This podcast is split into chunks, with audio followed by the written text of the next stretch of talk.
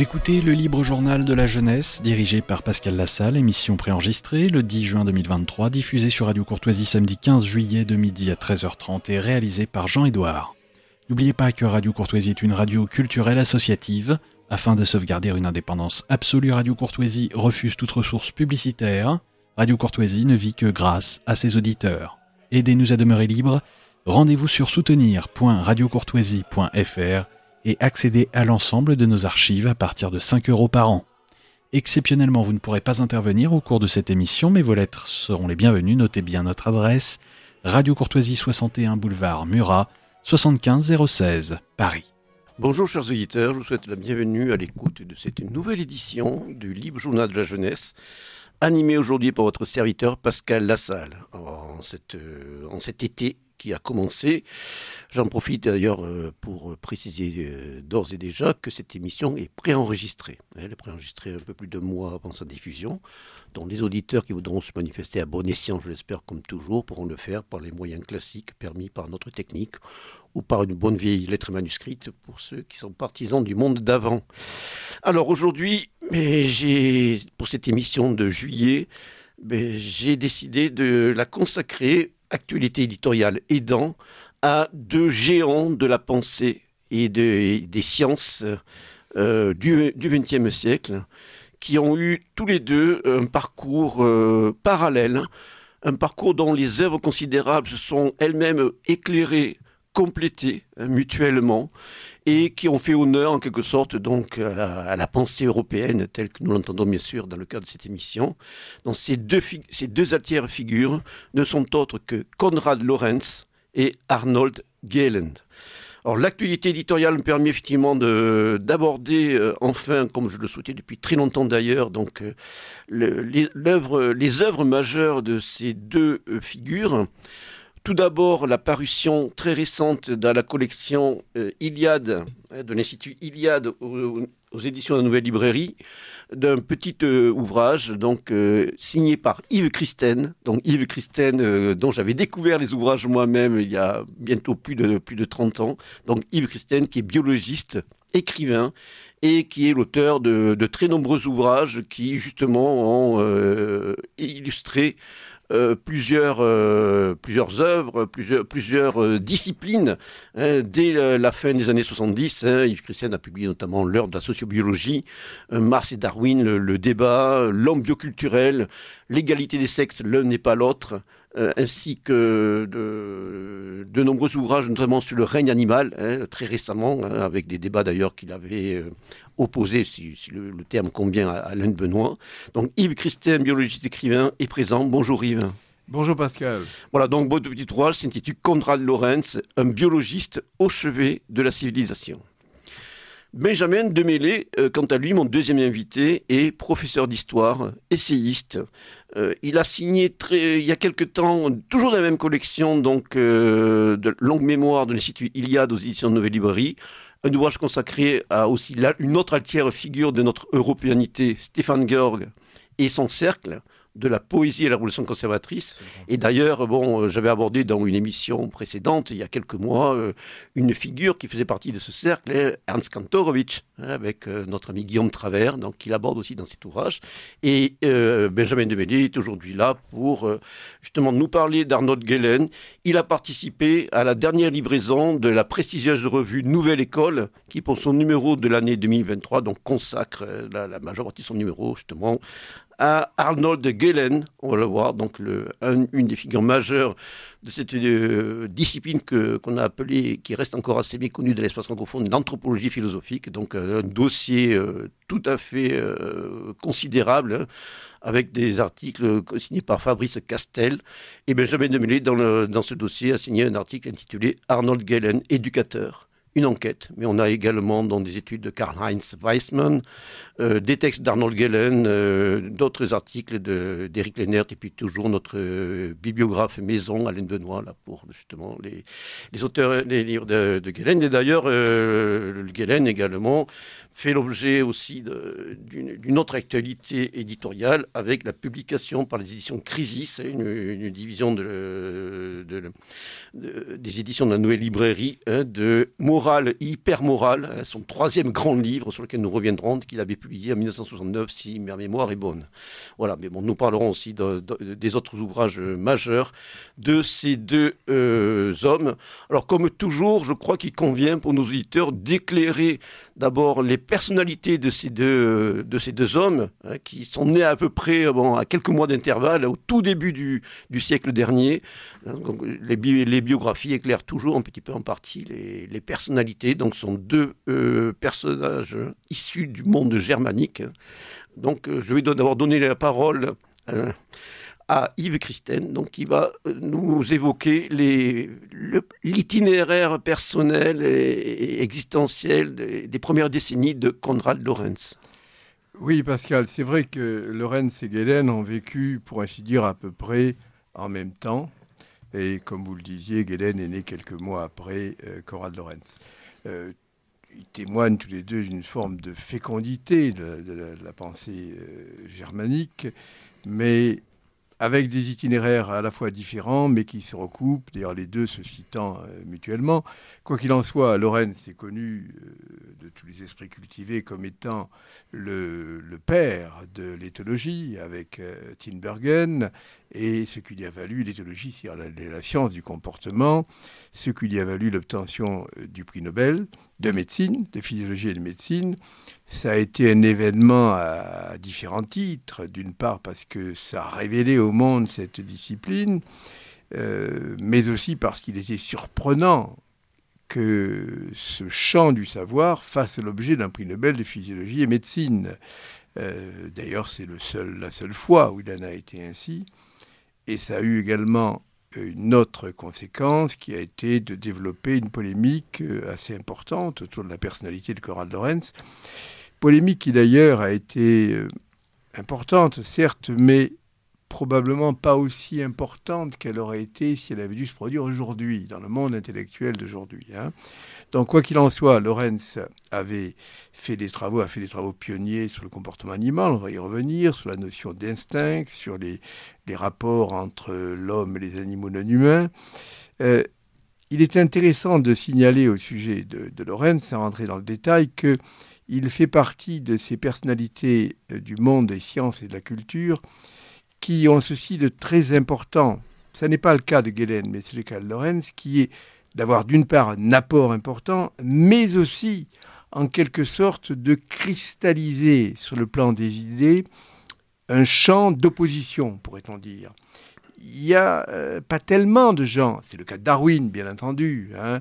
euh, c'est un peu le cas pour la relativité, mais pour un grand nombre de, prenons dans le domaine des sciences physiques, lorsque Eugène a eu le prix Nobel en France, euh, sûrement y avait-il des gens qui n'étaient pas des amis de Eugène, mais enfin globalement, ça n'a pas donné lieu à une polémique quant euh, à la dimension, de quant au sens de, de, ces travaux. Dans le cas de Lorentz, ça a donné lieu à une polémique, et ça a notamment abouti au fait que tout un pan du monde intellectuel plutôt à gauche. Je n'aime pas ce genre de terminologie, mais il faut bien quand même donner des mots compréhensibles par tout le monde, qui ont eu, et je crois que c'est très très très important pour la génération qui est la mienne en tout cas, qui ont eu une réaction qu'on peut qualifier de franchement obscurantiste, c'est-à-dire qui vis-à-vis de l'émergence de ce champ du savoir, ont voulu exactement faire comme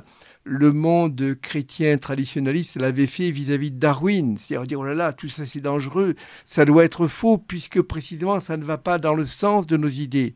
C'est-à-dire qu'on a vu tout un pan de l'opinion, de tout le pan du monde intellectuel de gens intelligents, pourrait-on dire, qui ont voulu ne rien voir, ne rien savoir, et qui se sont donc opposés à l'émergence d'un savoir. Je crois que c'est un phénomène très singulier qui d'ailleurs mériterait des études plus approfondies que les quelques mots que je suis en train de dire, et qui fonde le fait que Lorenz est une personnalité majeure du monde des idées, indépendamment ou pas indépendamment, mais euh, en plus, pourrait-on dire, de son pur rapport au monde de la science et de la recherche.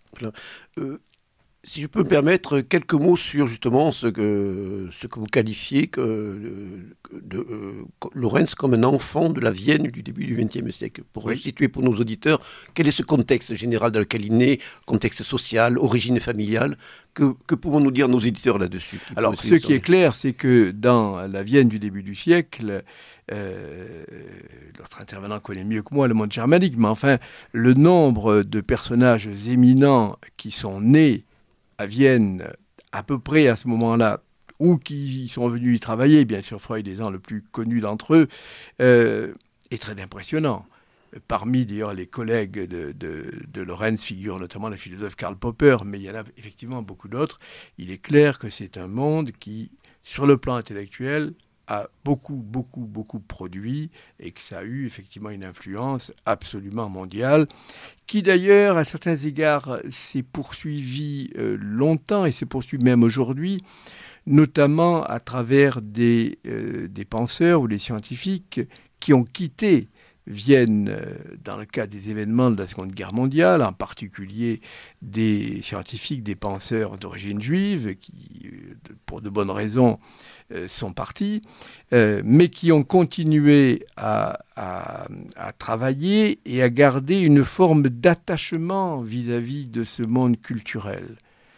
Euh, c'est pas le sujet, mais il est très intéressant de remarquer que beaucoup de penseurs juifs autrichiens ou allemands, bien qu'ayant quitté l'Allemagne dans des conditions que l'on imagine, et avec donc de bonnes raisons, d'avoir une hostilité, pourrait-on dire, au monde germanique, n'ont cessé de garder à l'égard du monde germanique, de la culture germanique, un très profond attachement.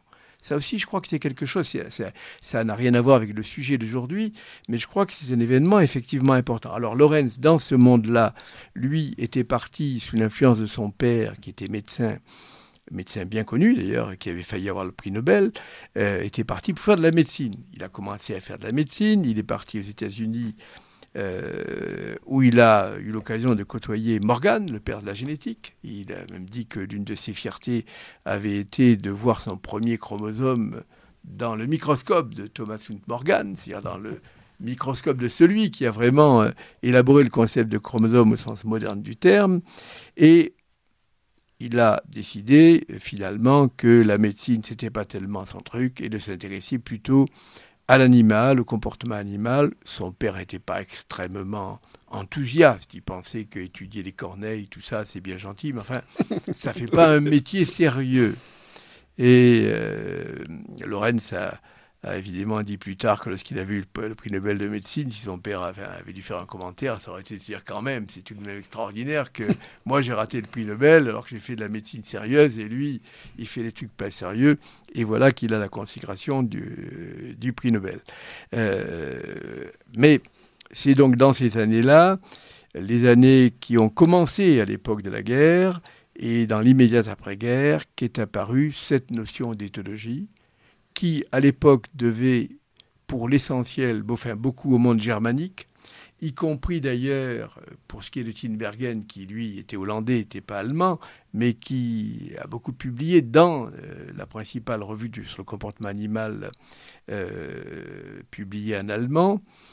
Bien entendu, il y avait aussi des, des auteurs euh, anglo-saxons hein, qui ont eu leur importance, mais il est clair que le monde européen a joué un rôle très important sur les études sur le comportement animal et humain.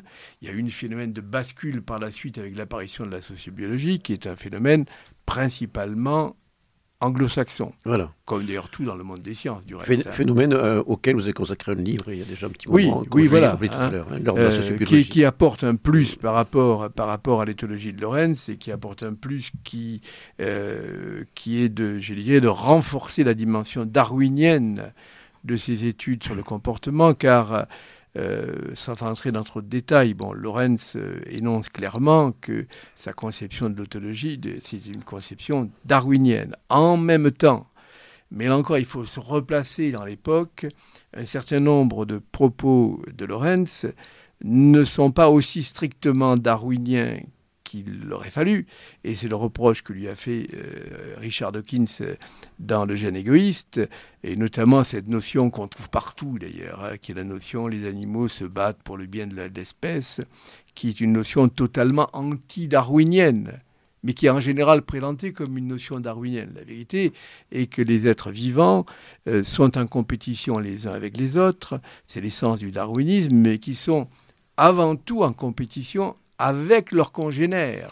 Ils ne cherchent pas à faire du bien à leur espèce, ils cherchent à faire du bien à leur gène, ce qui n'est pas tout à fait la même chose. la compétition intraspécifique, voilà. si les souvenirs sont bons. Alors, Benjamin, à vous maintenant la parole pour évoquer justement des, aspects biographiques et les premières années donc d'Arnold Galen.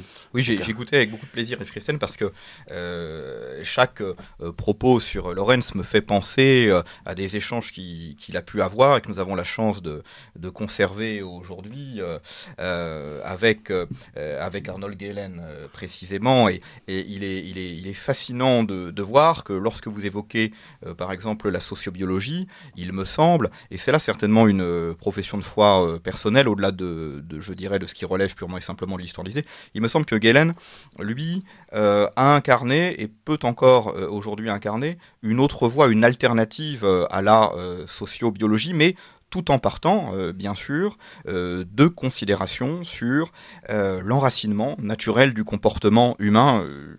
et ça, je pense que nous aurons la possibilité et l'occasion de, le, préciser. Alors, Arnold Gellen, c'est en effet un homme qui, naissant en 1904, va bénéficier de ce bouillonnement intellectuel extraordinaire que vous avez évoqué où les séparations entre les disciplines ne sont pas euh, des séparations euh, franches.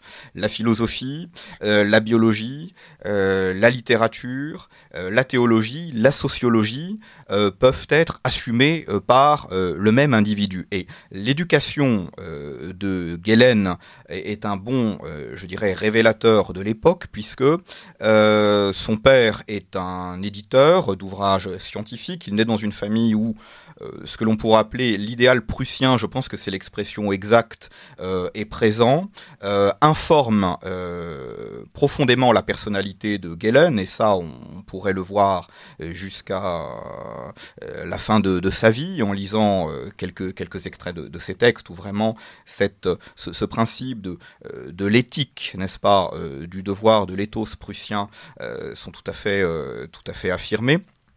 Donc Hélène, disais-je, euh, va euh, au sein de, sa famille, où euh, l'éthos prussien importe, bénéficier d'une formation particulièrement complète avec, ce n'est pas neutre, un précepteur. Et il ne rejoint finalement un établissement scolaire qu'assez tardivement. son adolescence est déjà bien entamée.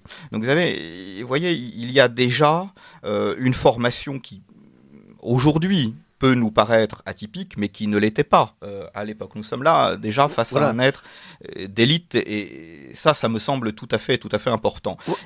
Excusez-moi. Euh, non, non, j'allais dire, j'allais rajouter que bon, Frédéric Castel dans le Nouvelle École précise que il est, il faisait partie d'une génération nourrie du scepticisme de Schopenhauer et de Spengler, assoiffée d'héroïsme nietzschéen, et surtout bon, avec aussi des figures qui sont familières à nombre d'auditeurs de Radio Courtoisie, comme les Thomas Mann, Robert Musil, donc pour le versant littéraire. Donc on voit effectivement cette riche culture de cette bio, euh, de cette euh, bourgeoisie donc de culture en quelque sorte. Hein, euh, donc si je peux interrompre une seconde, c'est pas seulement une culture germanique. Dans Galen, il vous parle par exemple beaucoup de Voltaire. Enfin, il y a beaucoup d'auteurs français qui sont cités. évidemment, il y a une grande influence du monde germanique qui est le sien, mais ça n'est pas un esprit étroit. Voilà, c'est pas un esprit purement limité. Voilà, il, y a, une certaine universalité. Je ne sais pas s'il lisait, les, auteurs français en français ou s'il les lisait dans les traductions, je l'ignore. À, ma connaissance, il ne s'agissait pas de traduction, mais je ne voudrais pas vous induire en erreur. Il faudrait effectivement vérifier enfin, ceci dit, euh, Voltaire devait forcément être traduit dans toutes les langues du monde. bien sûr. Euh, mais enfin, il lit euh, Bergson. oui, voilà, il parle beaucoup exemple, il parle d'auteurs qui sont qui sont quasiment quasiment contemporains. Et passionné d'art aussi. Hein, on précise, notamment par exemple des phénomènes d'avant-gardistes comme le groupe Dada. Donc en fait, voilà, il y a une personnalité extrêmement riche de cette manière et ouverte en quelque sorte au monde culturel, artistique de son époque. Tout à fait. Et, lorsqu'il se tourne vers un maître de thèse, il va choisir le professeur Hans Driesch, mais c'est plutôt pour soutenir ce qu'on appellerait aujourd'hui une thèse de philosophie.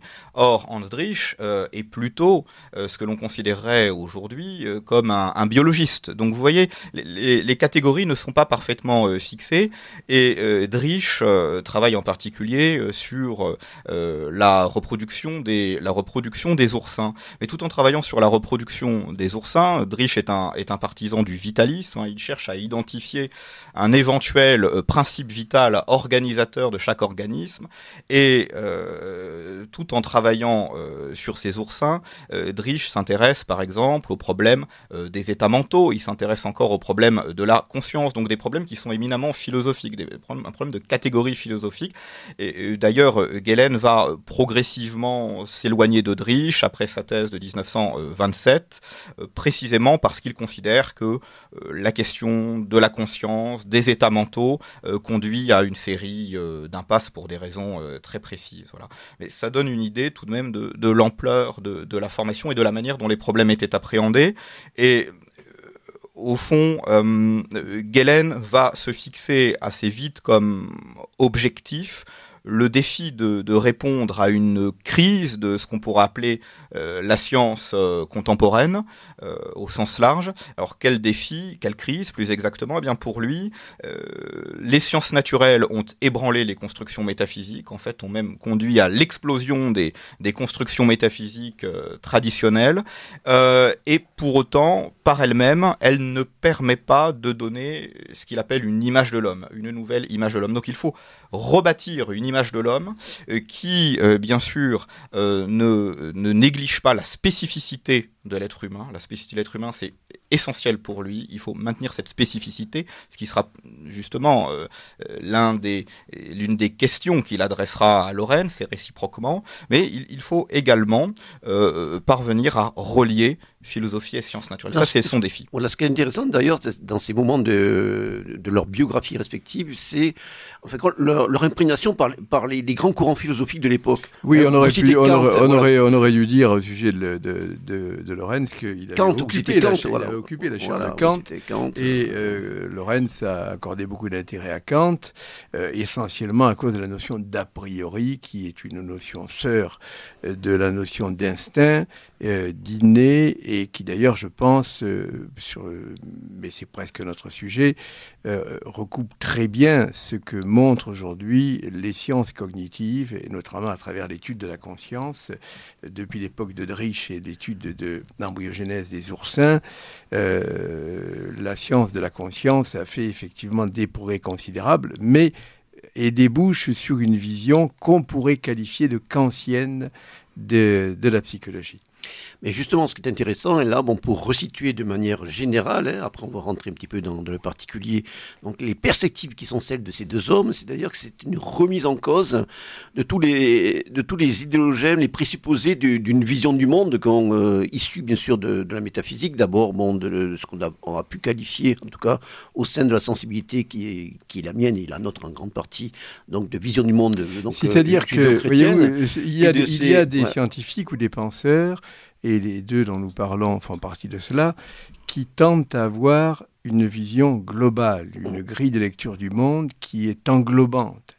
Et il n'est pas étonnant que certains puissent venir du monde de la théologie, parce que précisément, euh, la théologie, la religion, euh, de quelque façon qu'on la désigne, envisage une vision euh, globale la science aussi, et la science d'ailleurs est en compétition avec la religion à cet égard, puisque précisément elle tente à offrir une vision du monde dans laquelle la dimension religieuse n'a plus, n'a plus de raison d'être l'opposition de la science et la religion. Il y, a toujours les clivages, voilà, les clivages oui, entre l'esprit, entre le corps. Voilà, euh, ça, c'est la vision dualiste des choses. Voilà, mais, tout à fait. Mais je crois qu'il est effectivement déraisonnable que la mm. vision dualiste des choses. Et là, de ce point de vue, euh, bien sûr. on va voir chez ces deux hommes une, une, volonté et de dépasser ce, Je crois que, je crois que dans le cas de Lorenz, on peut considérer de façon très claire que Lorenz n'est pas dualiste, bien mm. entendu. Hein.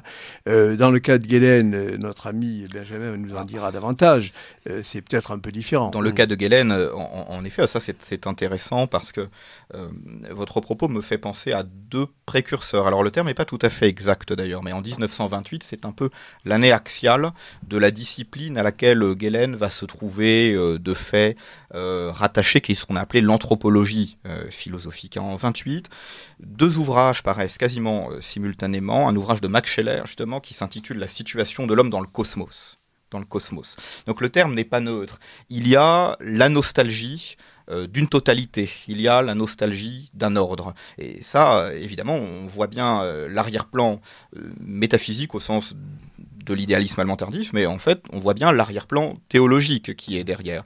Un monde disparaît, il faut d'une certaine manière en rebâtir. Donc il faut repenser la situation de l'homme dans ce cosmos, dans cette totalité euh, ordonnée. Et euh, Helmut Plessner, lui, euh, va en 28 proposer une réflexion sur ce qu'il appelle les degrés de l'organique, les degrés de l'organique. Et donc là, évidemment, il va essayer, n'est-ce pas, de remonter euh, le fil, euh, de remonter le fleuve dit vivant jusqu'à l'homme pour euh, identifier sa spécificité. Mais là, précisément, c'est très intéressant.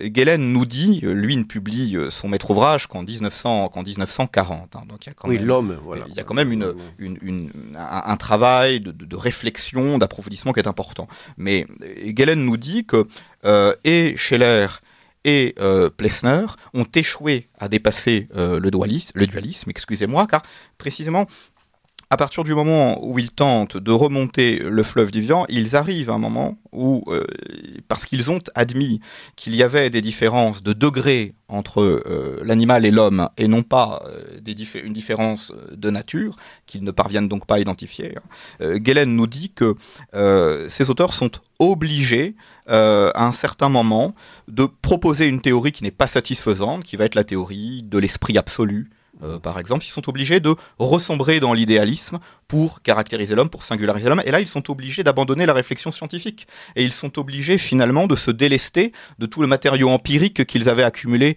jusque-là. Et lui, toute sa démarche, justement, à Galen, consiste à euh, tenter de dépasser ce dualisme et de proposer, euh, une, de proposer une réflexion qui est de part en part empirique. Alors, comment va-t-il le faire? Et ça, ça fera l'objet euh, de réflexions très, très importantes avec euh, l'œuvre de Lorenz et avec Lorenz euh, lui-même. Mais c'est au cœur de, sa réflexion, ça c'est sûr. Alors, il est clair que ces réflexions-là, elles sont, elles en mouvement, pourrait-on dire. Hein. Lorenz lui-même, je lui en ferai plutôt grief, considère que volontiers que l'homme n'est pas qu'un animal pour moi, je ne vois rien dans l'homme qui échappe à l'animalité. Que les choses soient claires, ça risque de choquer certains de nos auditeurs, mais enfin, euh, je considère que ce que nous montre Lorenz, c'est que l'homme est effectivement un animal et qu'il n'est qu'un animal d'ailleurs, mais ce que dit Lorenz, c'est que l'homme n'est pas qu'un animal. Hein. Mais une fois encore, il faut situer cette pensée dans le contexte du développement scientifique de l'époque on ne peut pas faire parler les morts, dit Lorenz ni Galen, bien entendu, ça n'aurait pas de sens. Mais j'aurais tendance à penser que, prenez ça avec distance, ce que je dis là, que si, si Lorenz était vivant, et probablement Galen aussi, euh, ils auraient une vision qui aurait effectivement évolué, parce que il est aujourd'hui très clair qu'il y a, euh, par exemple pour ce qui est des processus cognitifs, il y a, à mes yeux, une totale parenté. C'est même, je dirais même que c'est la même chose. Un processus cognitif chez un homme, chez une souris ou même chez, ou chez une pieuvre, ça fonctionne de la même manière, avec le même type de cellules. Ça fonctionne de la même façon. Et d'ailleurs, c'est une des choses que, euh, sur lesquelles j'ai insisté dans mon dernier livre qui s'appelle L'animal est-il un philosophe? Euh, L'idée centrale étant que, et je m'étonne que enfin d'être un peu le seul à dire ça, que ce qui caractérise l'animal, c'est-à-dire le porteur d'un cerveau, c'est quelque chose d'extrêmement spécial. C'est le fait qu'il y a à l'intérieur de lui-même, à l'intérieur du cerveau, une représentation du monde extérieur. C'est-à-dire que l'animal, c'est celui qui construit mentalement le monde. C'est une chose très singulière. Si vous prenez une pierre, euh, cette pierre, elle peut, avoir une forme de mémoire, pourrait-on dire. Elle va pouvoir avoir la trace de l'usure euh, liée à l'érosion, euh, le marteau du géologue, que sais-je. Mais il n'y a pas dans la pierre qui a cette trace mnésique, il n'y a pas une représentation du monde extérieur. Tandis que chez les êtres qui sont porteurs d'un cerveau, il y a cette représentation. Le cerveau, c'est pas un truc, c'est pas une sorte de caméra ou un appareil de télévision qui filme le monde. C'est pas ça du tout. C'est quelque chose. C'est d'ailleurs pour ça que le behaviorisme est complètement à côté de la plaque. Le cerveau, c'est une, c'est une machine qui construit le monde. Ce qu'on n'a pas vu à Heidegger, par parenthèse. Hein. Et donc, de ce point de vue-là, je pense qu'il y a une parenté, plus qu'une parenté, entre les différents porteurs de cerveau. Bien entendu, je ne suis pas en train de vous dire qu'un ver de terre est capable d'écrire l'Iliade ou de produire une théorie de la relativité, mais à partir d'un système de construction qui leur permet de faire cette opération sur le monde, et en fonction des conditions dans lesquelles ces êtres vivants vont vivre, et c'est clair que le ver de terre ne vit pas dans le même niche écologique que nous, ils vont élaborer des constructions différentes. Toutefois, je vous dis que le ver de terre et l'homme ne vivent pas dans la même niche écologique, c'est assez évident. Mais néanmoins, et c'est aussi pour ça que les mécanismes mentaux sont les mêmes et que les représentations sont les mêmes, tous ces êtres vivants vivent dans le même univers, avec les mêmes lois de la physique, avec les mêmes lois de la physique. Ça veut dire que lorsqu'un léopard saute sur une proie, il est obligé d'intégrer des lois de la physique qui tiennent compte de sa propre vitesse, de la vitesse de la proie, de la force de l'impact sur laquelle il va, il va atterrir sur le dos de sa proie, etc. etc. Donc il a, une, il a une connaissance innée des lois de la physique et qui sont exactement les mêmes qu'un être humain. Pour quelle raison? Pas parce qu'il a eu l'illumination divine, mais parce que il vit dans le même monde, avec la, avec la même gravitation universelle, avec les, tout ce qui fonde les lois de la physique, de sorte que il doit avoir un, être pourvu d'un appareil mental, d'un appareil de représentation du monde qui est qui n'est pas exactement le même, bien entendu, mais qui fondamentalement fonctionne de la même manière car il est dans le même monde. Alors, si vous voulez bien, euh, Yves, revenons un petit peu bon, à ce qui va fonder euh, des, principes de base de, de l'éthologie, hein, dont, dont, Lorenz est un éminent représentant, et ce qui va d'ailleurs choquer à l'époque, bon, beaucoup de représentations, des représentations donc héritées notamment de, bon, de, de tout le, l'univers des Lumières, avec cette vision, cette vision d'un homme naturellement bon, perverti par la société. Vous avez cité tout à l'heure le, le, le, comment dirais-je, le behaviorisme, hein, ce, ce, courant aussi, bon, qui, conviendrait d'un peu de définir pour nos plus jeunes auditeurs. Donc, euh, où en fait de compte, bon, c'est le milieu qui, qui va surtout euh, agir sur, euh, sur, sur les êtres avec bon, ces, défis réflexes que, qui, qui, qui, en fait de compte caractérisent l'homme. Donc, pouvez-vous nous, rappeler qui, quels vont être les, premières, les premiers constats que, que, Lorenz va faire justement l'observation du monde animal, parce que rappelons que l'éthologie, c'est aussi avant tout l'étude des comportements euh, comparés entre l'être humain et le reste du monde animal, même si, bon, euh, voilà, bien sûr, vous assimilez l'être humain bon, qui, est issu du monde animal lui-même et qui est aussi plus qu'animal ou qui a une suranimalité. Et là, on reviendra à l'œuvre de Galen aussi, qui a, qui a vraiment aussi euh, apporté des, des, choses nouvelles là-dessus. Alors, je pense que la première chose, c'est que Lorenz, c'est comme Tinbergen, entend faire une étude objective des mmh. comportements animaux, c'est-à-dire indépendamment de toute forme d'idéologie, donc avoir une méthode descriptive de la réalité des comportements, et, et y compris des comportements d'animaux en liberté ou dans des conditions d'expérience qui ne soient pas trop contraignantes, euh, telles que celles que font euh, les behavioristes. Euh, ça, c'est une première chose qui aboutit notamment à la découverte de l'importance de la notion de comportement inné, instinctif, etc. Et le, concernant le deuxième élément, euh, qui concerne ce que vous avez, le problème du behaviorisme, à ce moment-là, dans la même tranche d'époque, d'autres spécialistes du comportement, les behavioristes précisément, faisaient aussi une étude qui se voulait extrêmement objective, mais en euh, formulant l'hypothèse selon laquelle on avait un système dans lequel euh, euh, l'animal se contentait de réagir à un, stimulus sans avoir besoin d'avoir ce qu'on pouvait appeler une boîte noire à l'époque, c'est-à-dire sans avoir besoin d'avoir cette machine dont je vous parlais, qui est le cerveau, il y a une entrée, une sortie, c'est comme si le cerveau n'existait pas. Voilà, moi, je, me souviens de, mes cours de sciences hein naturelles quand j'étais au collège. Voilà, c'était la grenouille qui réagit le, le, modèle, c'est le réflexe, voilà, réflexe conditionné, Pavlov, etc. Mhm. Euh, Lorenz a fortement critiqué cela avec des arguments à la fois scientifiques et euh, philosophiques, montrant qu'il ne pouvait pas, et qui pour différentes raisons, en être ainsi. Euh, depuis le behaviorisme a plus ou moins disparu d'ailleurs, euh, sachant que quand même un certain nombre d'auteurs behavioristes n'étaient pas aussi extrémistes que les que les pères fondateurs, que Skinner ou que Watson. Hein.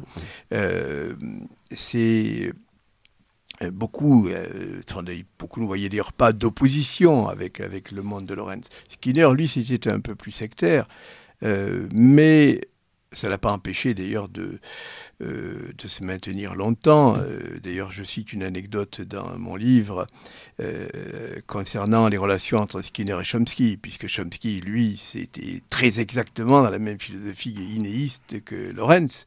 Et mais j'ai trouvé dans une réunion qui était euh, organisé par euh, Stephen Pinker, qui est un linguiste euh, bien connu, qui était plus ou moins un élève de Chomsky. Et Stephen avait posé la question à Chomsky, mais alors, quand vous voyez dans les couloirs de Harvard, comment ça se passait? Et je me souviens que Chomsky répondait, oh, ça se passait très bien, on ne se parlait jamais. Mais il n'y avait pas de, il y avait pas de, il y avait pas de débat entre nous. Enfin, on, avait, on, s'entendait très bien, mais on ne se parlait pas. Quoi. donc c'est vrai qu'il y, y, y a, donc ces deux mondes-là. Euh, Chomsky, euh, Skinner, euh, bon, ne parlait pas à Chomsky réciproquement, mais enfin, un certain nombre de behavioristes ont une attitude extrêmement hostile à l'égard de Lorenz. Et bien entendu, ça tombait aussi dans un contexte idéologique avec à l'époque un monde soviétique qui était ce qu'il était et où cet univers soviétique estimait qu'il était possible et même souhaitable d'ailleurs par le conditionnement de fabriquer des humains qui correspondaient au mode euh, idéal euh, que était le monde communiste.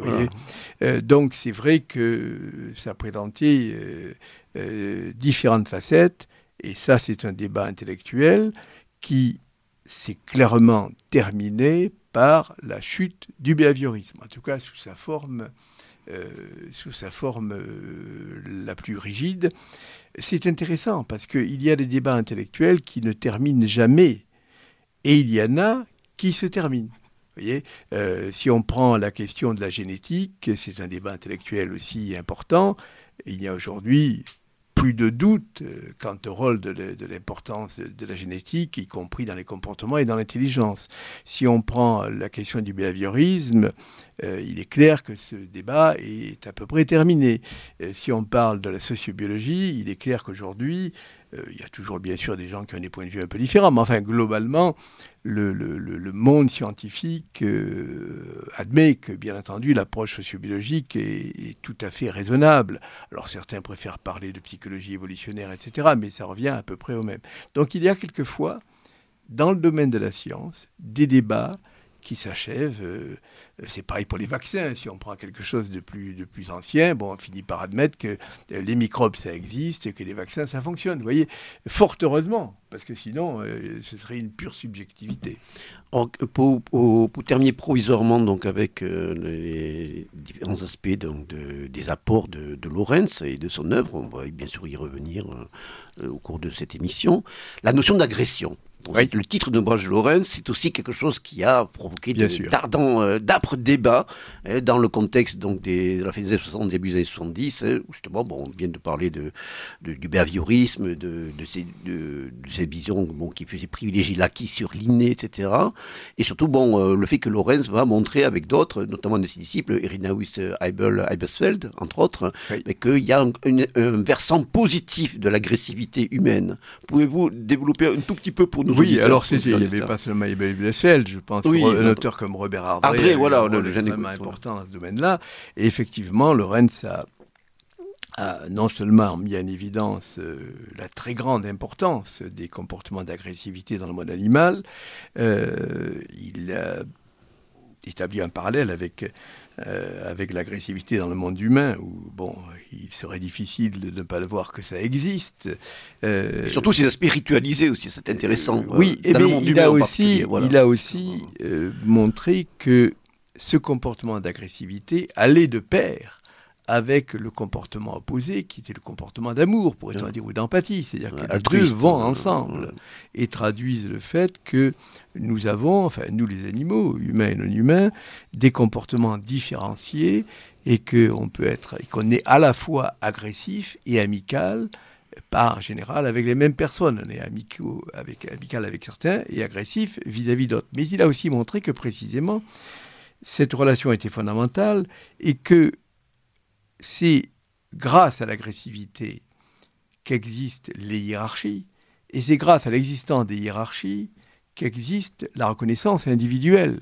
C'est-à-dire que pour faire société, il faut d'abord avant tout pouvoir se reconnaître, hein, savoir qui est qui, et l'agressivité a un rôle moteur là-dedans. Hein. Se reconnaître, se situer aussi. Voilà, se situer dans un groupe.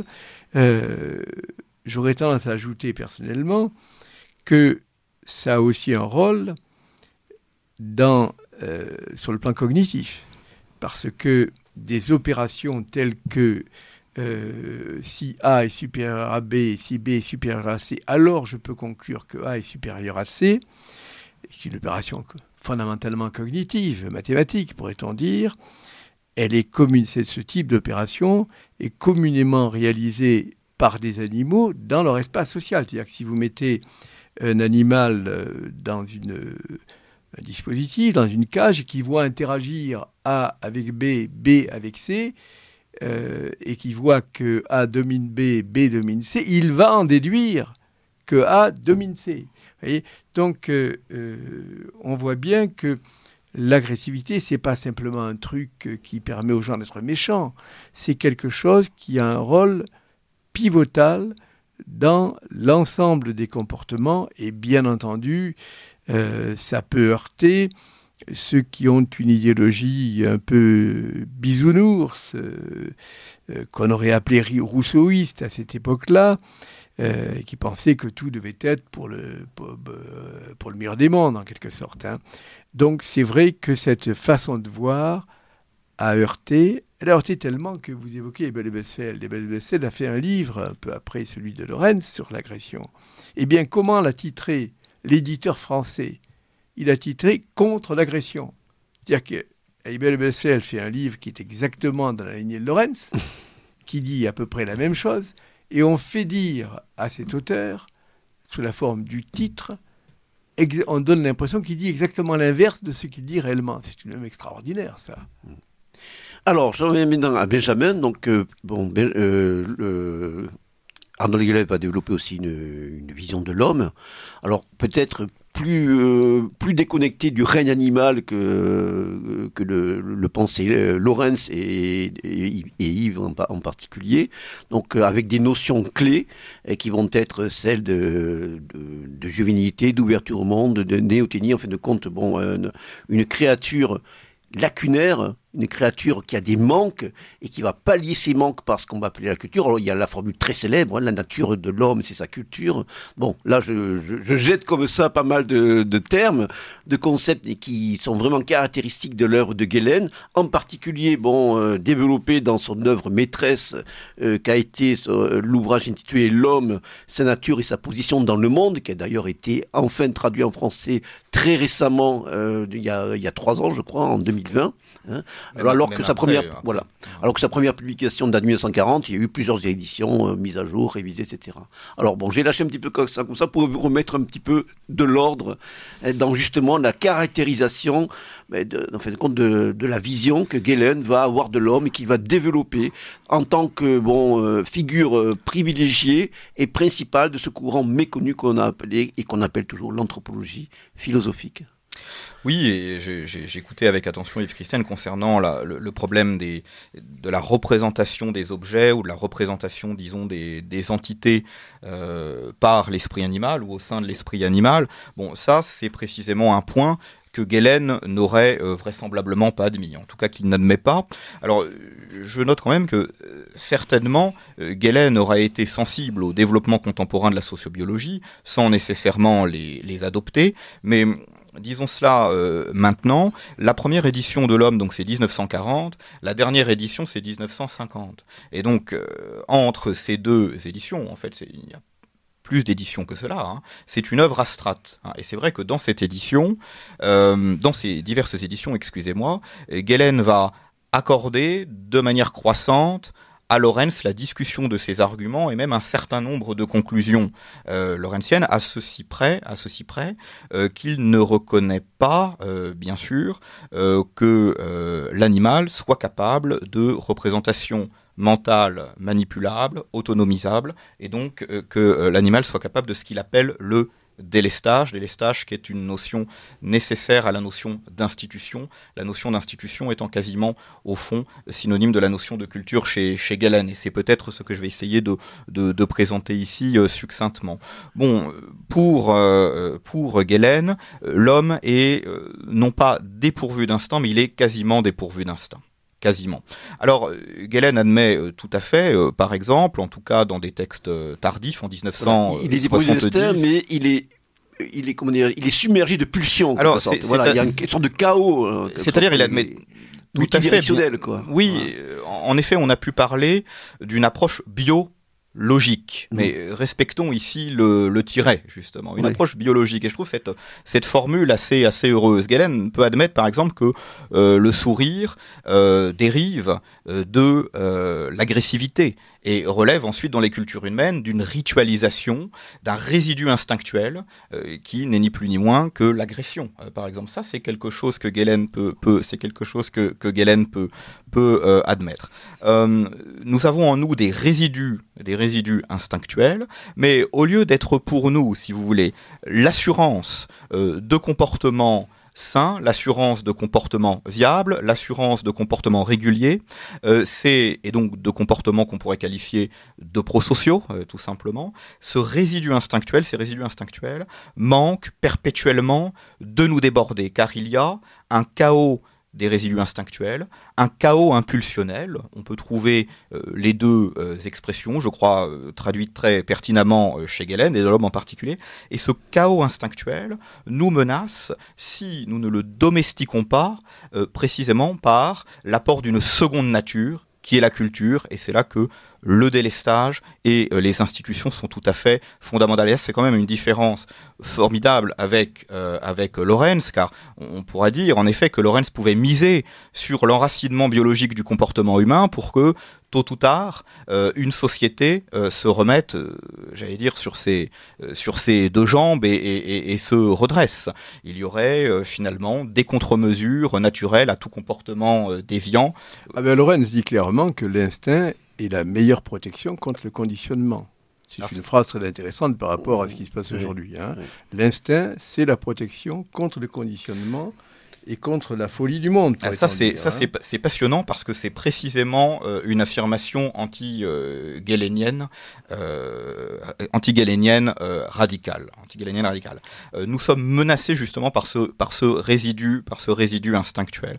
Et donc, nous avons besoin de nous appuyer sur des schèmes comportementaux, sur des habitudes, et pour cela, nous avons besoin de mettre à distance les objets du monde, en particulier avec le langage, et nous pouvons par suite les manipuler dès lors qu'ils sont devenus euh, des abstractions, des objets stables mentaux, des catégories stables, et nous pouvons ensuite agir dans un autre contexte, dans un contexte qui est complètement différent, à contrario d'Igelen de l'animal, qui lui est dépendant euh, d'un cercle euh, voilà, instinctuel. L'animal est programmé enfin, pour un milieu, un milieu précis, exactement, qui permet de, qu'il soit adapté, voire suradapté à ce milieu, mais ensuite après montre des lacunes si il doit il doit effectivement s'adapter pour survivre dans, dans notre contexte. Exactement. Pour Galen, l'idée que nous serions dépendants d'une niche euh, écologique et donc d'une série de possibilités instinctuelles au sein de cette niche, cette idée est absurde, est absurde pour l'homme, car en fait, nous n'avons pas de niche écologique. Nous vivons dans une pure ouverture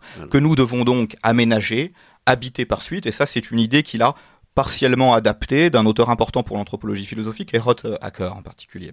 Donc nous avons besoin, par le langage par exemple, de mettre à distance le monde, de nous le rendre manipulable et donc de créer, nous avons besoin de nous si, vous voulez, de, de, disposer de ces outils afin d'agir de manière tout à fait originale dans des situations qui ne s'étaient jusqu'à présent jamais euh, jamais euh. Ce que l'animal précisément ne peut, ne peut pas faire en réinvestissant euh, les objets mentaux corrélés à des habitudes nouvelles. Et ça, c'est vraiment une idée chez lui qui est, qui est fondamentale et il, il va, par exemple, considérer les arguments de Lorenz sur l'apprentissage animal. Galen ne nie pas qu'il puisse exister une sorte d'apprentissage animal, ça, il ne le nie pas, mais pour lui, il s'agit toujours d'un apprentissage euh, à l'intérieur d'une même niche écologique qui est dépourvue euh, d'originalité. Il n'y a pas de réinvestissement d'une catégorie abstraite, d'une représentation mentale, d'un objet mental stable. Euh, il y a simplement répétition d'un comportement acquis qui a une base essentiellement instinctuelle dans un environnement qui lui n'a pas vocation à, à, évoluer. Ça c'est quand même, je pense, la différence vraiment, vraiment fondamentale. J'en profite pour rappeler à, nos auditeurs qui sont à l'écoute de Radio Courtoisie euh, du livre journal de la jeunesse admis par Pascal Lassalle, qui a aujourd'hui le plaisir de recevoir euh, deux illustres invités. Tout d'abord Yves Christen, biologiste essayiste, auteur de très nombreux ouvrages, qui vient de publier aux éditions de la Nouvelle Librairie dans la collection Longue Mémoire de l'Institut Iliade un, petit opus intitulé Conrad Lorenz, un biologiste au chemin de la civilisation, ainsi que Benjamin Demélé, qui est donc professeur d'histoire et essayiste, qui a contribué à ce, euh, volumineux numéro de Nouvelle École, dans sa nouvelle livraison de l'année 2023, consacrée donc euh, au père, au, à la grande figure de l'anthropologie philosophique, Arnold Gellen. Maintenant, un petit bobino bon, pour notre radio. Radio Courtoisie ne vit que grâce à ses auditeurs. En faisant un don à Radio Courtoisie, vous lui garantissez une indépendance totale et la liberté de ton que vous ne trouvez pas ailleurs. Rendez-vous dès maintenant sur soutenir.radiocourtoisie.fr ou envoyez votre chèque au 61 boulevard Murat, 75 016 Paris. Bien, nous reprenons l'antenne euh, après ce, ce bobinou, donc avec nos deux invités, Christiane et Benjamin Demélé, pour évoquer donc les apports euh, des œuvres euh, respectives de Konrad Lorenz et Arnold Gellen concernant notre vision du monde, une vision du monde qui vient justement donc ben, s'opposer à des, des idées reçues, à des visions donc qui, qui paraissent désormais obsolètes, héritées donc à la fois d'une certaine métaphysique et de cette théodicée laïcisée qu'aurait été le l'univers des, Lumières et toutes ces déclinaisons actuelles bon, qui font parfois euh, des ravages aujourd'hui avec euh, les, les nouvelles vagues de l'hystérie wokiste que nous vivons en particulier. Alors, euh, je pense que pour le temps qui nous reste imparti, il serait intéressant de développer sur le cœur des, des œuvres maîtresses hein, de nos deux auteurs. Alors, Benjamin a, toujours la parole, donc on a cité ce bouquin, ce livre, quel vilain mot, concernant Galen. Donc euh, cette remettresse qu'a été l'homme. Il y a aussi une, un, euh, il y a eu un autre livre, là, je crois, qui était intitulé euh, L'homme. Alors il y a Urmensch, l'homme originel et la civilisation tardive, hein, si je En 1956, c'est une œuvre importante. Et puis surtout, un de ces derniers qui a été plus polémique, qui relevait parfois bon, du, genre pamphlétaire, mais bon, à la Galen, donc un pamphlet supérieur, qui a, été édité très récemment, donc j'ai tout à l'heure, par euh, l'édition Crisis euh, d'une division de Nouvelle Librairie, donc euh, Morale et hyper moral, donc sorti à la fin des années 60, juste après la vague de culturel de, de, mai 68, à la fois en Allemagne et puis en, France.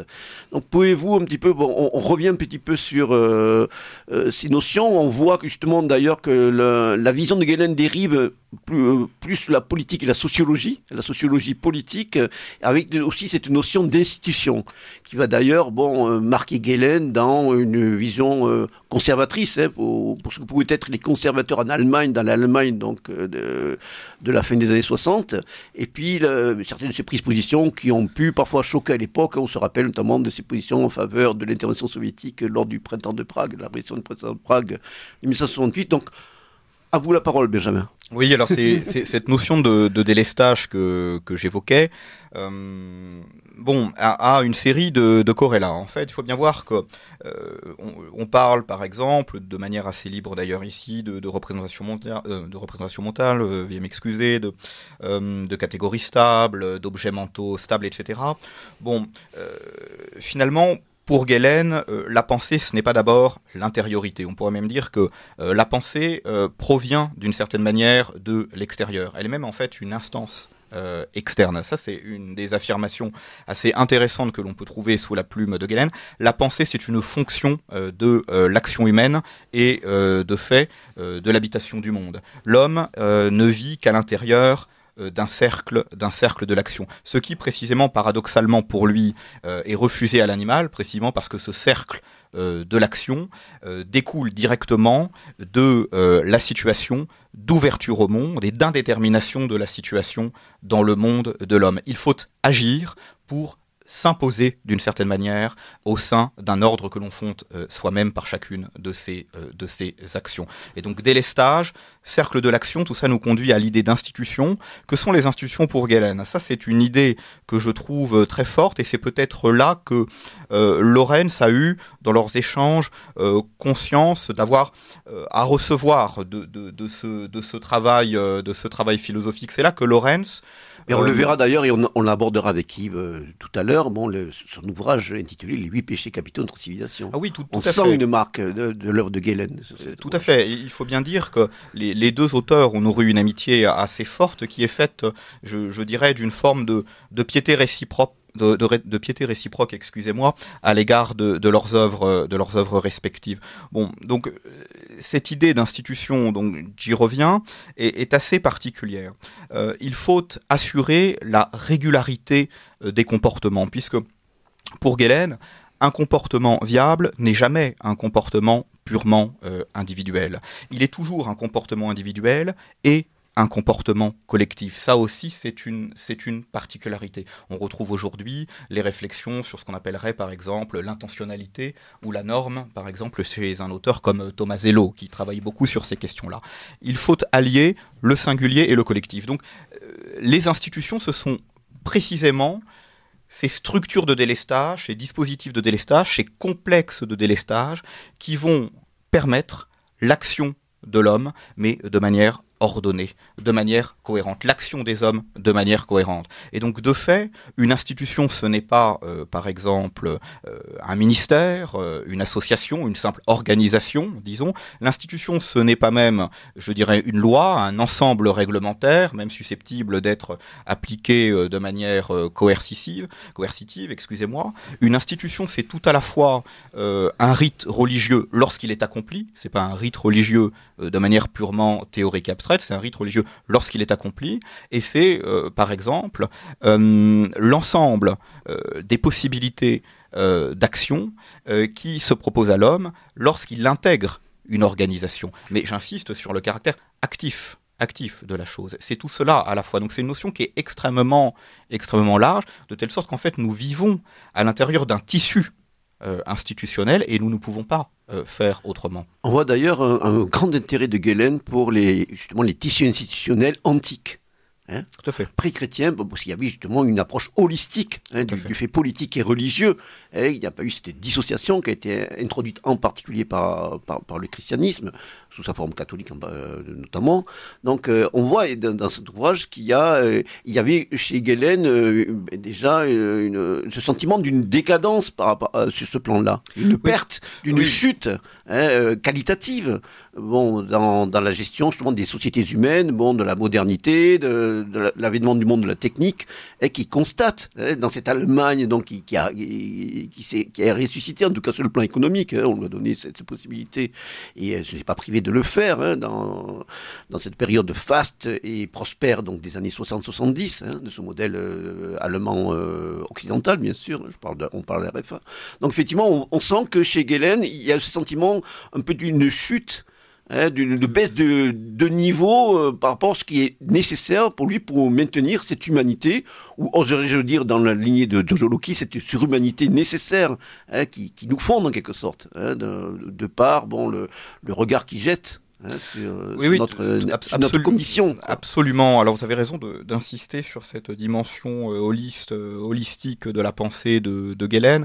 Au fond, lorsque l'homme qui est dépendant euh, des institutions, euh, euh, constate le déclin des institutions, leur affaiblissement, lorsque les institutions perdent toute idée directrice qui permet à l'action humaine d'être dotée de sens, que se passe-t-il?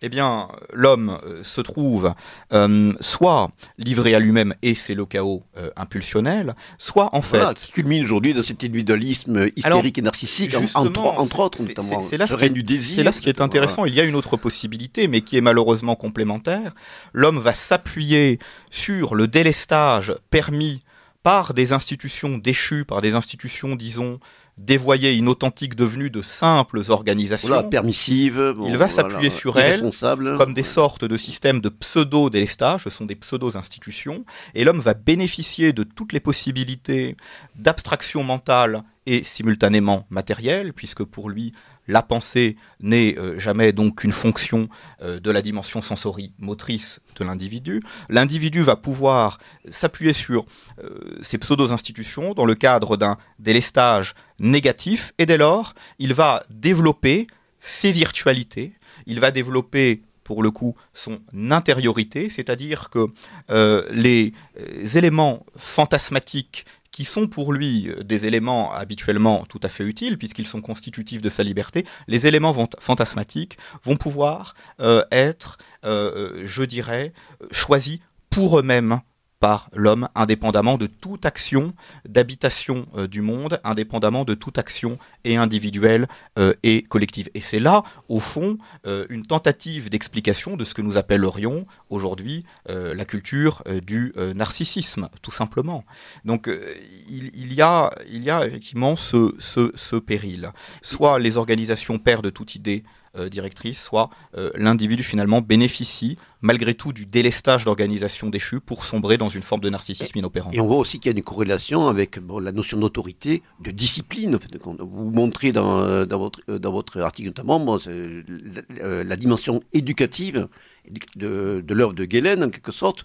Bon, à l'époque, même dans la Nouvelle Droite, on voulait mettre un mot qui est un peu fort, qui est le dressage. Hein. on parlait de, de, dressage, bon, au, sens presque étymologique, en quelque sorte. Et ça rappelle, bon, on voit que c'est vrai que dans le contexte de Guélène, on avait déjà ces pédagogies anti-autoritaires hein, qui, qui, commençaient à montrer leurs effets euh, nuisibles et délétères, qui ne sont pas rangés depuis, hein, pour, pour, ceux qui connaissent un petit peu bon, le milieu euh, dit éducatif, en tout cas. on regardait plutôt le terme de destruction publique, mais ça c'est un autre débat. Donc effectivement, là on voit aussi qu'il y a cette, cette idée que ben, ces institutions, ben, elles doivent aussi euh, euh, s'appuyer sur euh, ben, une liberté qui est conçue comme une discipline largement consentie et qui permet justement de, de maximiser ces, ces possibilités, euh, ces, potentialités que recèle l'homme. Alors ce qu'il faut voir, c'est tout de même que dans une situation euh, que l'on peut euh, qualifier de, de normale, l'autoritarisme d'État ne va évidemment pas de soi pour Galen. Dans une situation que l'on peut tenir pour normale, l'action coercitive de l'extérieur sur l'individu un groupe tout ou parti ne va évidemment pour Galen pas de soi. Pour une raison très simple, c'est que avec sa théorie du délestage, euh, du cercle d'action, euh, de l'institution, euh, la norme n'est pas d'abord quelque chose qui est sécrété arbitrairement et imposé d'en haut. La norme émerge simultanément à l'action humaine, dans l'action humaine. Et, toute véritable action, comme la construction d'une maison, l'éducation d'enfants,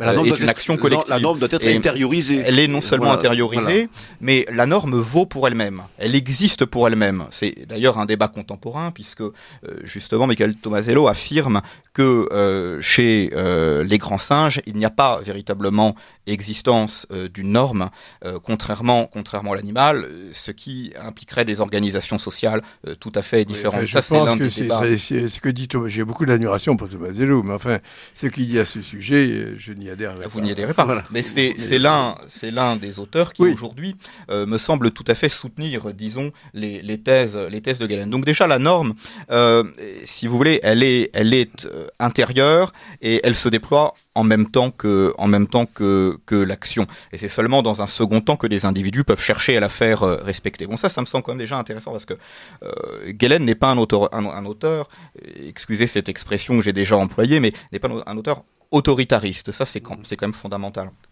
Euh, par contre, euh, bien évidemment, si les institutions cessent de servir une orientation précise, une idée directrice, euh, là par exemple on peut penser, je ne sais pas, prenons par exemple l'Église catholique qui dans sa liturgie, dans son culte public, peut avoir normalement une idée directrice, qui est le culte à un Dieu extérieur au monde, si par exemple elle supprime de sa, liturgie, de son culte public, l'idée de culte rendu à un Dieu extérieur au monde pour ne plus observer que l'organisation valant pour elle-même, c'est-à-dire au fond la réunion toute communautaire d'individualité, si elle perd son idée euh, directrice, elle devient une institution inauthentique. Et quand la société n'est plus finalement qu'une agrégation d'organisations inauthentique, c'est là que malheureusement il peut être euh, nécessaire d'avoir recours à une autorité, une coercition externe. Et c'est seulement euh, dans euh, cet ordre d'idées que Galen a pu soutenir, ce qui peut nous paraître étrange aujourd'hui, l'intervention donc en 1968 à Prague des chars des chars soviétiques, parce qu'il considérait au fond que un ordre euh, même insuffisant valait mieux, valait mieux euh, qu'une absence d'ordre, qu'un reniement des institutions et au fond qu'une mise en place de systèmes de pseudo-délestage individualiste. Et je pense que ici, bien sûr, il faut envisager sa position non pas tant à l'égard de la RDA, mais qu'à l'égard de la RFA. C'était aussi bien sûr une manière, c'était aussi bien sûr une manière en RFA euh, de euh, prendre position contre les tendances qu'il jugeait euh, éminemment, éminemment subversives. Et c'était une sorte de provocation. Il y en a d'autres dans Morale et Hypermorale de 1969. Alors justement, j'allais y venir. Comme vous le dites, effectivement, il y a ce contexte de la chienlit, hein, comme, disait, comme on disait dans la France gaulienne, hein, cette subversion qui, qui, apparaissait chaotique, fait par ces, enfants gâtés de, la bourgeoisie, hein, du, baby-boom. Alors justement, cet ouvrage, Morale et Hypermorale, euh, il peut être, il est parfois comme une sorte de généalogie de la morale, hein, un petit peu dans, la lignée de, celle bien sûr de, de Frédéric Nietzsche, qui a marqué aussi euh. Et il y a euh, notamment le concept de pluralisme éthique.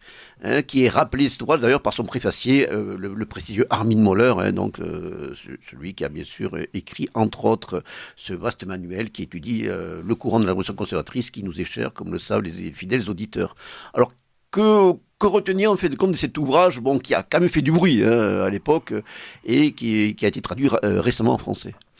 C'est un, ouvrage qui est, tourné contre tous les mouvements, je dirais, dépolitisant euh, qui constituait pour euh, l'essentiel euh, des mouvements culturels et, dits politiques au sein de l'Allemagne fédérale. je veux dire par là que, que voyait l'Allemagne fédérale comme une entité qui renonçait à toute orientation de l'existence, qui renonçait à l'idée euh, de euh, discipline ou d'assesse, parce que euh, pour lui, la discipline authentique, l'assesse authentique, n'est-ce pas, sont toujours corrélées à des réalisations collectives, collectives concrètes, collectives concrètes. Ah, c'est un ouvrage très très particulier dans lequel Galen ne va pas hésiter à parler de la situation géopolitique, géostratégique de l'Allemagne, ou plutôt au fait que l'Allemagne est devenue un État euh, qui n'est plus euh, un État véritable, qui n'a plus de politique étrangère, euh, qui n'est plus doté d'une véritable force armée. Donc on va trouver ce genre de Oui, il y, y, a les débats aussi avec les représentants de l'école de Francfort de l'époque, à Dortmund notamment. Et hein, par suite. Donc on va trouver ce type de considération autant que des considérations sur l'évolution plus générale de la culture dans l'Occident contemporain. Et c'est intéressant parce que cet ouvrage a été tout de même euh, assez bien reçu. Euh, on pourrait bien sûr euh, largement nuancer cela, mais si l'on considère le champ de bataille intellectuel de l'époque a été assez bien reçu par des représentants de l'école de Francfort, comme Adorno, qui certes l'ont critiqué, mais il y avait des débats cordiaux, comme on le rappelle, hein, avec, Adorno en particulier. Ils l'ont certes, ils l'ont certes critiqué, mais il s'agissait d'échanges en, en, divergents accords. Euh, Adorno ne pouvait évidemment pas accepter euh, ce qui était dit de la dépolitisation de l'État et de la société.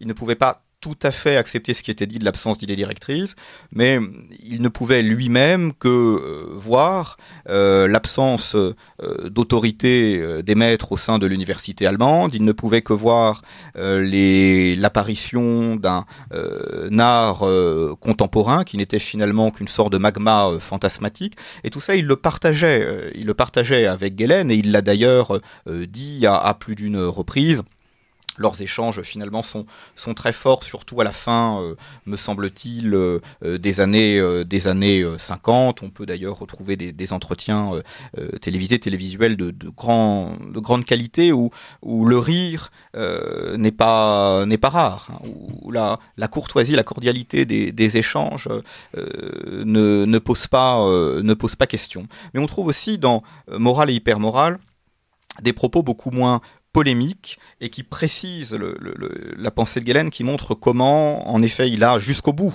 jusqu'au bout, cherché à la préciser. Euh, on comprend mieux que, que n'a pas un tropisme euh, autoritaire, autoritariste, pour employer cette expression euh, peut-être qui, a le mérite, je, dirais, de distinguer les choses. Il n'a pas un, tropisme autoritariste. Il va considérer que la morale n'est jamais un bloc monolithique. Il y a toujours des instances morales qui structurent euh, l'individu. Et on, ne peut juger de la moralité d'un individu que si l'on considère la diversité de ces instances qui correspond euh, aussi à une diversité des contextes d'action. Et ça, c'est quand même important. Qu'est-ce qui nous maintient finalement comme individu viable, sain, prosocial au sein d'une collectivité? Alors il y a d'abord pour lui quelque chose qui relève euh, de l'enracinement euh, biologique et de ses suites euh, immédiates. Il y a tout simplement l'ensemble des échanges que nous réalisons dans la vie quotidienne avec nos pères et qui sont des échanges symboliques autant que, autant que matériels. il y a ensuite quelque chose euh, qui est tout à fait euh, important euh, pour Galen, c'est la dimension familiale. C'est au sein de la famille que se réalisent les équilibres affectifs, que se produisent les échanges, les échanges affectifs. Et il y a une moralité qui est propre à la vie familiale. Mais donc là, il y a un corrélat, ce qui est propre euh, à la euh, morale familiale ne peut pas euh, être transposé à l'extérieur de la famille. On ne peut pas bâtir, comme une simple dérivation de la morale familiale ou par suite de la morale clanique, une morale de l'État. Ça, c'est quand, même, important. Alors, il est intéressant à ce stade de notre échange, qui va malheureusement se terminer dans une quinzaine de minutes, de revenir à Conrad Lorenz, avec deux ouvrages d'ailleurs qui sont sûrement marqués, comme je le précisais tout à l'heure, par l'œuvre de Galen. Donc, à la fin de, sa vie, enfin, à la fin de sa vie, il n'était pas encore, mort, il est, décédé en 1989, mais au début des années 70, euh, euh, Conrad Lorenz va publier deux ouvrages, dont le premier intitulé, et sur lequel je vous demandais, Yves Christian, un petit peu d'insister, euh, en le en présentant ces, grandes thèses, dont les huit péchés capitaux de notre civilisation, puis plus tard suivis par l'homme en péril. Oui, euh, par rapport à ce qui vient d'être dit tout à l'heure par Benjamin, il est clair que les analyses de Lorenz et de Guélen sont aboutissent à des visions de la société qui sont assez voisines. Si on devait les analyser quant à leur démarche philosophique, on verrait des éléments d'opposition très importants. Mais le résultat de tout ça, si je puis dire, le résultat des courses, en quelque sorte, c'est une vision, il faut bien le dire, assez pessimiste de la situation. Les choses n'évoluent pas bien, pour dire les, choses simplement. Là, vous marquez qu'il y a une inquiétude chez Lorenz. Il y a une inquiétude chez Lorenz, il y a aussi une inquiétude chez Galen, et euh, notamment d'ailleurs sur le plan de ce qui relève de, de l'hypermoralisme, ce qu'on peut appeler la moraline aujourd'hui, euh, leurs diagnostics sont assez voisins et d'ailleurs assez pertinents par rapport à l'état actuel des discours tels que nous les entendons. Alors Lorenz, effectivement, fait un diagnostic pessimiste sur l'évolution de la civilisation, évoquant euh, ces fameux huit péchés capitaux, le plus important étant la surpopulation, le second étant euh, l'évolution écologique de la planète. ce, sont des, ce sont des thèmes dont il est assez évident qu'ils sont encore plus euh, important aujourd'hui qu'il l'était il, y a 50 ans. Voilà, euh, aujourd'hui, il y a plus de 8 milliards d'humains. Et puis, quant à l'inquiétude planétaire, à l'époque, on ne parlait pas trop de l'évolution du climat. Mais enfin, bon. Euh, donc, il est clair qu'il y a euh, beaucoup de, de, problèmes quant à l'évolution de la planète. Et que parmi ces problèmes, il y a notamment le rejet de la tradition, le rejet de tout ce qui fait que la société fonctionne. Hmm. Alors, à ceci près que chez Lorraine, c'est bien sûr chez moi, ces traditions, la morale, ce sont des structures fondamentalement biologiques. On n'est pas, pour moi, on n'est pas en dehors de la biologie, on est au cœur de la biologie avec tout cela. Mais ça, le Guélen n'en serait pas euh, tout à fait d'accord, ainsi que vous pouvez l'imaginer. Excusez-moi, mais simplement que, euh, évidemment, parmi ensuite les instances morales suivantes, qu'est-ce que vous trouvez? Bah, Vous trouvez bien sûr les institutions et ensuite l'éthique de l'État. Donc, en effet, et, qui sont même presque plus importantes plus importantes pour Guélen que les précédentes. Donc, si, donc, on a effectivement un certain nombre de périls, de périls qui sont importants. Le moins important de tous ces périls, nous dit Lorenz, c'est la bombe atomique. Parce hmm. que certes, c'est un péril, mais là, la thérapeutique est relativement simple, il suffit de ne pas appuyer sur le bouton. Oh, le fameux équilibre la terreur, d'ailleurs. Voilà. Donc, euh, et c'est clair que lorsqu'on prend euh, ces différents périls énoncés par Lorraine, c'est qu'on relit tout ça aujourd'hui, on se dit qu'effectivement, euh, la liste est pertinente, et que tout ça est grave, et que tout ça existe, et qu'on est en mesure de faire un diagnostic euh, euh, délicat de la situation, avec quand même cette remarque qui rejoint ce que, des éléments que nous avons déjà énoncés, à savoir le fait que par rapport à ces périls, par rapport à ces dangers, la meilleure thérapeutique, la, la principale protection, c'est l'instinct c'est l'inné. C'est-à-dire qu'il y a là quelque chose qui est une résistance vis-à-vis des conditionnements. D'ailleurs, sans faire un raccourci un peu trop abrupt par rapport aux folies du monde aujourd'hui, ce qu'on voit avec le wokisme, des trucs extravagants, euh, il est assez clair que ce qui résiste le mieux, c'est, disons, le bon sens populaire plutôt que les intellectuels. Euh, vous ne trouveriez pas parmi les porteurs du bon sens populaire de gens qui vont trouver adapté de faire une intervention chirurgicale si c'est un petit enfant de 8 ans qui déclare Papa, maman, je voulais changer de sexe. Donc, voyez. Ce euh, qu'Orwell appelait la décence commune. Il y a une, une résistance de l'instinct qui est, une, qui est une, un élément solide insuffisant par rapport à la situation actuelle, mais qui est probablement une des meilleures thérapeutiques. Alors moi, quand j'ai lu cet ouvrage, donc euh, euh, étudiant il y a plus de 35 ans, il y avait un terme qui m'avait frappé, celui de tiédeur mortel, oui. vermetote qui, puis celui le, qui constitue dans son ouvrage le quatrième péché, et puis le cinquième aussi qui ne l'est pas moins, et qui est pas vraiment euh, qui ne relève pas vraiment de la correction politique euh, de nos jours, la dégradation génétique aussi, aussi une dimension qui, pour des raisons euh, qui apparaissent évidentes à beaucoup de nos auditeurs, bon, prise en compte aujourd'hui. Dans le qu'on va faire. Non, enfin, beaucoup de dire que ces, ces péchés capitaux sont pris en compte un peu, pas beaucoup, parce que euh, si vous prenez la surpopulation, par exemple, qui est un problème évident, du point de vue de la simple mathématique, c'est quelque chose qui est très peu pris en compte aujourd'hui,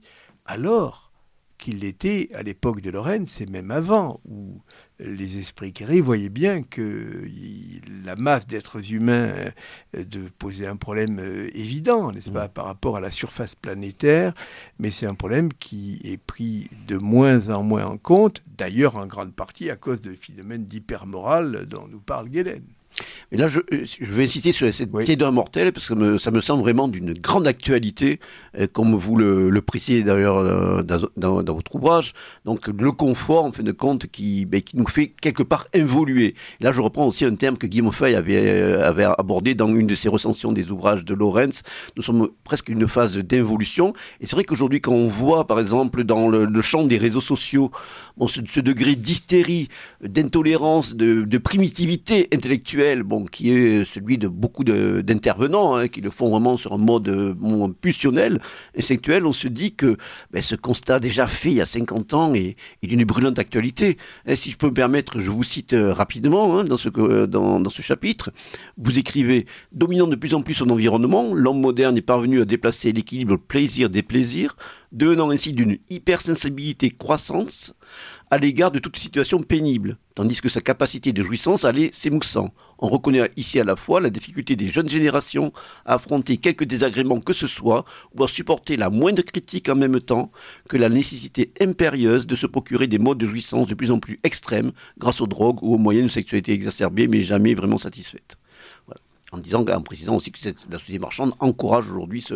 processus. Oui, oui. Donc voilà, c'est frappant. Moi, j'encourage d'ailleurs nos auditeurs. Mais là aussi, vous voyez, il y a un phénomène biologique assez élémentaire, c'est que si vous fournissez aux gens euh, facilement tout ce dont ils ont, tout ce dont ils ont envie, ils n'ont plus besoin de se battre pour cela. Hein. Alors, oui, c'est pas quelquefois, quelquefois justement. Euh, euh, j'ai pas une vision sectaire de là-dessus. Par exemple, je considère que euh, l'art et la culture, c'est en grande partie développé parce qu'on a donné à des artistes, à des intellectuels, les moyens de vivre sans qu'ils aient à se battre pour aller gagner leur, leur croûte. Mmh. Donc ils pouvaient faire des grandes peintures, ils avaient, ils avaient tout le temps pour ça. D'ailleurs, euh, je fais une parenthèse vis-à-vis des animaux de laboratoire, des grands singes. Euh, beaucoup de grands singes ont, fait, ont eu des performances intellectuelles très intéressantes en laboratoire entre autres parce que, étant libérés de la recherche de l'alimentation, ils étaient dans la même situation que le peintre euh, qui avait un mécène derrière lui. Il pouvait au contraire se consacrer à un travail. Oui, les besoins étaient tout satisfaits. mais, ça, euh, euh, mais il est évident que si vous satisfaisez tous les besoins et que vous n'avez pas de stimulation pour que mm. vous utilisiez votre temps disponible, vos ressources disponibles pour faire quelque chose d'un temps soit peu élaboré, eh bien... Euh, là, on est au-delà de la sélection des besoins élémentaires. Quoi. On est largement au-delà avec, bon, justement, des, des, modes de loisirs ben, qui, qui, finissent par être délétères. Et avec aussi quand même cette dimension qu'on voit bien chez Galen, qui est le fait que alors Galen ne le formulerait pas ainsi que je vais le faire, mais que nous avons un certain type de, de dispositifs, par exemple de dispositifs de, de, propension à la morale, au comportement moral, et que dès lors que ces, comment dirais-je, ces potentialités existent, elles vont pouvoir s'hypertrophier au-delà d'effectivement de, de, leurs besoins. La réalité, je, ne dirait sûrement pas les choses, c'est ainsi que je vais le faire, mais les comportements moraux, pour moi, sont des comportements biologiques typiques, mais qui sont adaptés, qui sont adaptés au fonctionnement social dans un groupe d'une certaine dimension. Par parenthèse, dans laquelle l'espèce humaine, la dimension idéale, c'est de l'ordre de 150 personnes, éventuellement un peu plus, mais que dans un monde qui est totalement mondialisé, où il n'y a plus de frontières, pas seulement au sens politique, mais au sens général, mmh. où tout le monde peut être partout à la fois, ce comportement moral qui est adapté à un petit groupe. Et à chaque culture surtout. Là, c'est Galen. un petit groupe, une culture, enfin tout ce que vous voulez, devient totalement inadapté à une situation mondialisée. Voilà, à l'univers de chaque peuple, de, chaque ethnie, c'est son monde pas, sont mis en communication brutale. Euh, d'ailleurs, je crois que Galen reprend les citations de Lorenz à ce propos. On ne peut pas avoir, par exemple, un amour total pour concret pour l'humanité, alors qu'on peut aimer concrètement les gens avec lesquels on vit. Voilà. C'est pour ça que je crois que bon, la majorité des auditeurs ont perçu vraiment l'intérêt et surtout bon, la place marquante qu'occupent ces, deux figures dans, dans la, définition de la déclinaison de notre vision du monde, parce qu'effectivement, on est dans une alternative radicale et surtout bon, mais sur les réalia. Hein, sur le réel tel que nous pouvons aujourd'hui le voyez, je crois qu'il ne faut pas voir, en tout cas c'est ma façon de voir les choses, il ne faut pas euh, avoir vis-à-vis des, grands hommes d'idées euh, une vision servile et se dire qu'on doit être des militants euh, suivant l'enseignement de ces personnages. Non, il faut voir leur enseignement comme étant l'exposé d'une problématique et qui nous fait réfléchir sur cette problématique. Qu'on soit d'accord ou pas d'accord avec tel ou tel aspect de leur pensée, ces problématiques-là sont des problématiques riches, elles ont du sens sur le plan intellectuel, elles ont du sens pour ce qui est de contempler l'état de la société aujourd'hui. Benjamin, il nous reste trois minutes. trois minutes. Alors peut-être pourrais-je vous lire un extrait d'une conférence, peut-être de Galen, qui est un appel à la 16, peut-être. C'est très court, c'est extrêmement court, et je crois que ça sera tout à fait une conclusion de, à, votre, à votre propos. Alors il faut bien voir que Galen, dans la deuxième partie de son, de son existence, est surtout intervenu auprès, disons, de, de technocrates. Et ça, c'est tout à fait révélateur. Et donc, il faut l'avoir euh, à l'esprit. C'est une conférence de 1952 et il a tenu euh, ses propos devant euh, une école supérieure, devant une école supérieure de, de commerce. Alors, alors, veuillez m'excuser puisque je rencontre un petit problème technique, mais il fallait que je m'y que je m'y attende certainement.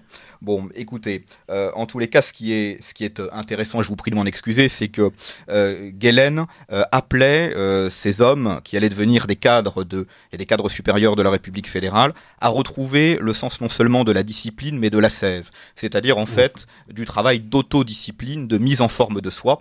Et il allait devant ces hommes qui n'étaient peut-être pas très réceptifs, jusqu'à rappeler le souvenir du monachisme, ce qu'il y avait de moins sécularisable, dit-il, au sein du christianisme. Hein. L'élément, je dirais, euh, central où l'idée directrice est tout. Et il prenait l'exemple de cette idée directrice, la pauvreté et la transformation de soi dans le respect euh, de la euh, pauvreté. Et il appelait ces hommes à retrouver ce goût de la pauvreté, c'est-à-dire en fait ce goût du dépouillement et du sens du devoir. En 1952, devant une école supérieure euh, de, euh, de commerce et devant des technocrates. C'est quelque chose quand même d'assez particulier. Oui, mais surtout c'est un impératif qui parlera à nos auditeurs, hein, en référence aussi à d'autres auteurs qui nous sont chers et dont nous avons maintes et maintes fois parlé dans, dans le cadre de cette émission. Et effectivement aussi l'idée que, euh, surtout pour le constat que les, les, œuvres et les apports de, de ces deux hommes aussi, ben, je trouve aussi des déclinaisons dans les, les travaux d'autres d'autres figures de, de notre vision du monde, si je puis dire bon, pour le formuler ainsi, je pense notamment à Giorgio Locchi, et qui, dans le numéro 33 Nouvelle École, avait aussi consacré un article marquant euh, à l'œuvre de, de Conrad Lorenz, hein, des, sciences humaines en général. Article, d'ailleurs, euh, texte qui a été repris dans le, recueil Définition, euh, récemment publié par l'Institut Lia de la Nouvelle Librairie, et que j'avais signalé, notamment dans une émission précédente avec son fils Pierre-Luigi. En tout cas, messieurs, je tiens à vous remercier de votre présence aujourd'hui pour avoir tenté, et je pense, j'espère, réussi euh, d'éclairer nos auditeurs sur euh, les œuvres maîtresses et l'apport de, ces deux grandes figures de notre européanité, hein, Konrad Lorenz, euh, père et grande figure de l'éthologie, et Arnold Gellen, grande figure aussi tutélaire de l'anthropologie philosophique. Je rappelle rapidement vos ouvrages. Euh, Yves Christen, Conrad Lorenz, Un biologique au chevet de la civilisation, aux éditions La Nouvelle Librairie de la collection Longue Mémoire de l'Institut Iliade. Et vous, Benjamin, donc euh, votre article dans le numéro de Nouvelle École, numéro 72, consacré à Arnold Gellen. Je signale également la publication de Morale hypermorale, de ce, ce texte de Gellen, euh, édité par l'édition Crisis dans le cadre de la Nouvelle Librairie. C'était Pascal Lassalle aujourd'hui qui vous dit donne rendez-vous pour une prochaine émission estivale à l'écoute de Radio Courtoisie naturellement. Au revoir.